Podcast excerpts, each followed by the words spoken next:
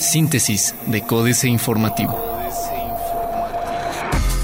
Síntesis informativa 20 de mayo, Códice Informativo. Códice Informativo puente elevado sobre Bernardo Quintana podría quedar concluido antes de lo previsto. Mientras no se registren situaciones álgidas o de contingencia durante la temporada de lluvias, la obra del puente elevado vehicular que estará sobre Bernardo Quintana podría ser entregada dos meses antes de lo previsto, exaltó Romy Rojas Garrido, secretaria de Desarrollo Urbano y Obras Públicas. Es una obra que tenemos contemplada inicialmente a que fuera a terminar en el mes de diciembre. Con estos avances, y si no tenemos una situación álgida con las lluvias, pudiéramos terminarla un par de meses antes de lo programado. Llega Fundación Micho y Mau a Querétaro. Este jueves 19 de año se hizo la presentación de la Fundación Micho y Mau IAP en el estado de Querétaro, que llega con la finalidad de orientar, difundir, prevenir y brindar atención médica especializada a los niños mexicanos que han sufrido quemaduras severas y o secuelas. La señora Virginia Sendel de Lematrie, presidenta y fundadora de esta organización sin fines de lucro, señaló que en Querétaro no siempre se reporta la quemadura de un niño, sin embargo la cifra más cercana a la realidad revela que al mes se contabilizan 30 niños quemados. Sector de logística genera más de 20.000 empleos en Querétaro. El sector logístico en Querétaro representa el 8.5% del Producto Interno Bruto, ya que se cuenta con 399 unidades económicas que impulsan este sector, el cual genera 20.810 empleos de manera directa. Así lo aseguró el secretario de Desarrollo Sustentable en el Estado, Marco del Prete III, en el marco de la inauguración del octavo foro logístico denominado Impacto de las tendencias logísticas fiscales y aduaneras 2017 realizado en el Club de Industriales de Querétaro este 19 de mayo, el funcionario informó que Querétaro exporta cerca de 11 mil millones de dólares al año, además de que importa aproximadamente 10.800 millones anuales. Tema de matrimonio igualitario en Querétaro ya fue resuelto por la Suprema Corte de Justicia de la Nación, dicen panistas. Legislar sobre los matrimonios igualitarios en Querétaro no es una prioridad ni un tema que esté dentro de la agenda del Partido Acción Nacional, afirmó Luis Antonio Rangel Ángel Méndez, diputado local y coordinador del grupo parlamentario del PAN, quien agregó que esto ya fue resuelto por la Suprema Corte de Justicia de la Nación. Es que no está. Nosotros reiteramos nuestro compromiso a analizar las iniciativas que se presenten en el Congreso. Hemos reiterado que este tema ya lo resolvió la Corte, ya se ejecutó en el Estado y la bancada de Acción Nacional no lo tiene en su agenda para presentar una iniciativa. Si se presenta, nosotros no solo estamos dispuestas a analizarla, sino que estamos obligados. Hay una apertura total al tema, sin embargo, Acción Nacional lo ha reiterado en todo momento, que nosotros no la presentaremos, puntualizó. Diario de Querétaro. Alza de 15.5% a UAC, dice Pancho. El gobernador Francisco Domínguez Servién anunció un incremento presupuestal para la Universidad Autónoma de Querétaro del 15.5% para este año, un ajuste que dijo no había obtenido la institución desde 2009. Y es que del 3.1% que el Congreso del Estado había autorizado a la UAC para este año, se logró un ajuste para dejarlo en un 4.6% que irá al gasto corriente de la institución Asimismo, se dará un 6.9% para infraestructura y un 4% para ciencia y tecnología.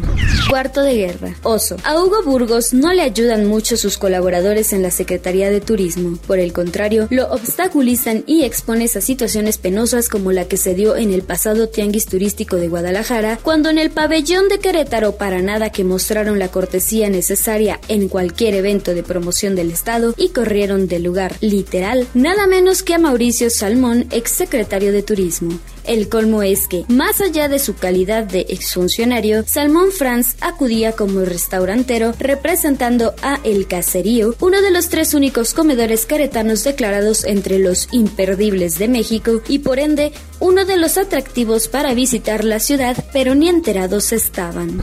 Creará zona de tolerancia. El municipio de Querétaro sostendrá reuniones con la Secretaría de Salud del Estado para analizar la posibilidad de reordenar el servicio de la prostitución y establecer una zona única de tolerancia, informó el presidente municipal de Querétaro, Marcos Aguilar Vega señaló que ya dio instrucciones al secretario de Gobierno Municipal Manuel Velázquez Pegueros para que tenga acercamiento con el secretario de Salud Estatal Alfredo Gobera Farro con el fin de tratar el tema.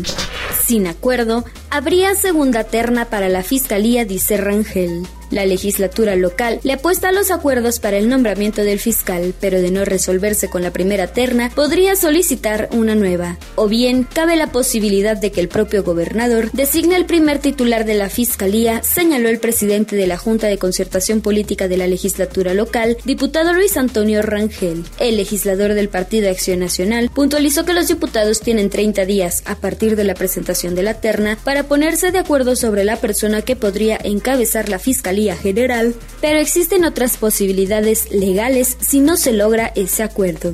Plaza de Armas. Licitará el Estado la construcción del C5. Desperdician queretanos 33% de agua, dice PRD. Se llenará de música la Feria del Queso y el Vino. El corregidor. Anuncia gobierno 56 millones de pesos para obras turísticas. Alista Pancho gira por Francia e Inglaterra. Habrá parquímetros fuera del centro. Difícil será comprobar el acoso callejero. Noticias. Analizan sector turístico en Congreso Internacional aquí. Cárteles de droga aquí, especulación, dice Roberto Cabrera. Confirma Calixto creación de dos nuevos juzgados de distrito. El Colegio de Abogados Litigantes de Querétaro, que respalda los matrimonios igualitarios, confirmó la creación de dos nuevos juzgados de distrito y pugnará por la ampliación de los distritos judiciales, ya que en los municipios de Querétaro, Corregidora y El Marqués se concentra del 65% de los asuntos en materia penal, civil, mercantil y familiar que se presentan en las restantes demarcaciones. Reforma. Alertan riesgos de usar etanol por ozono. El uso de etanol en las gasolinas no reduce las emisiones de contaminantes e incluso incrementa compuestos volátiles y ozono, coincidieron especialistas. Timothy Scherzinger, investigador de la Escuela de Ciencia de Woodrow Wilson en Estados Unidos, señaló que el etanol tiene una huella de carbono por el uso de la tierra para cultivar el maíz o la caña de azúcar que se utilizan principalmente para su elaboración. Omiten 12 estados su gasto electoral. Prevén que Banxico eleve tasas pronto. Los especialistas creen que el mensaje de la minuta de Banco de México con motivo de su anuncio de política monetaria del 5 de mayo es que podría incrementar su tasa de interés de referencia. En la minuta se muestra que uno de los miembros de la Junta de Gobierno del Banxico dijo se cuenta con espacio para subir la tasa de referencia sin afectar significativamente la actividad económica. La jornada. El dólar rozó los 19 y cerró en 18.70. El peso perdió 7.2% en lo que va de mayo. El dólar libre llegó a rozar los 19 pesos en algunas sucursales bancarias y en casas de cambio del Aeropuerto Internacional de la Ciudad de México, donde se vendió en un máximo de 18.96 pesos y se compró en 17.61 pesos. En tanto, el Banco de México reportó que el valor del peso retrocedió 0.06%, por lo que el dólar para operaciones al mayoreo entre bancos, casas de bolsa, casas de cambio y particulares se compró en 18.4510 y se vendió en 18.4560. A su vez, la cotización del dólar en ventanillas bancarias se ubicó en 17.95 pesos a la compra y 18.70 pesos a la venta, informó Banamex. El Banco de México mantendrá la tasa de interés interbancaria en 3.75% y la elevaría en septiembre. Gulf espera que se liberen precios de gasolinas antes de 2018.